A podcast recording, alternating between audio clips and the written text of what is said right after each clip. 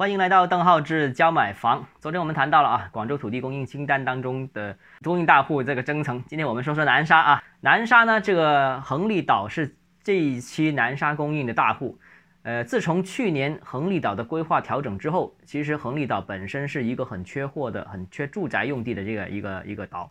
但现在调规之后，恒利岛其实已经不再缺货了，恒利岛有大量的住宅土地可以呃推出，所以恒利岛未来可能会成为南沙。这么多板块当中，土地供应比较多的一个板块。那么在现在这一张最新公布的清单当中，南沙供应了六块土地，而其中这六块土地当中的四块就是位于恒利岛。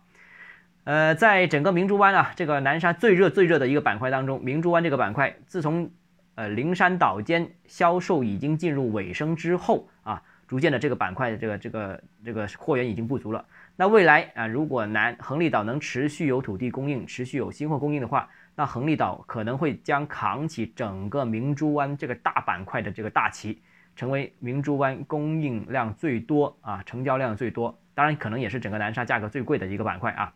那这是南沙明年的这个情况。那另外一个呢，就谈谈大家也很关心的老城区啊，老城区就是包括越秀、天河、海珠这三个区域。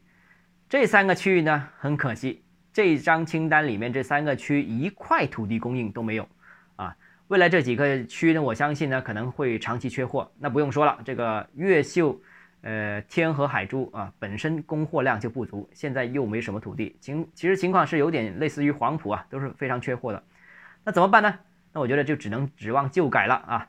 但是今明两年，我个人认为老城区的旧改可能收成啊，收成都不会太好。为什么呢？因为现在很多项目都是在布局当中，一般旧改项目啊，这个五年起步啊。呃，七八年是很正常的，拖个十年也有啊。当然，三几年的那些是凤毛麟角的，那是非常少见的。就目前我所知道的情况，刚才所说到的这个几个区域，其实旧改的情况，呃，进度其实未必很理想。现在快比较快的就是黄埔。当然了，我们可能会找一期节目专门跟大家谈一谈这老城区的旧改的呃推进情况，这个以后是以后的事情啊。那么，呃，需要说说这个芳村了啊，就应该说是荔湾。其实这个荔湾区其实呃供应量是整个广州老城区最多的一个区域。当然老荔湾不多，主要集中在芳村这个片区啊。呃，但是呢，现在呢，这一次整个芳村所谓的我们叫西大仓啊，东大仓就是呃增城，西大仓就是荔湾，就是芳村。这个西大仓今这一次只有一块土地供应，非常稀少啊，是比较少见的。那但是呢，芳村由于还有广传啦、广摸啦、白鹅潭啦几个大的板块，呃，还有很多后续的用地，那可能会在下一轮用地当中会供应出来。那所以后续这个板块其实仍然是不会太缺地的。呃，最后补充一下，除了我们刚才所谈到的，一开始昨天所谈到的这个二十二个城市采用集中供地模式，已经停止了土土地拍卖。但是除了这二十二个城市之外，今年的一二三月份，其实很多不是在这二十二个名单里面的其他城市，呃，也会有陆陆续续在这一二三月份有土地拍卖。而这些非重点城市啊，非呃这个集中供地的城市，其实土地的溢价率也比较明显。呃，非重点城市的溢价率到达什么程度呢？就升至了百分之二十点八。这些非重点城市呢，是高度集中在长三角。其中有以环沪城市的表现尤为突出，就是上海周边这一圈啊，表现得很突出。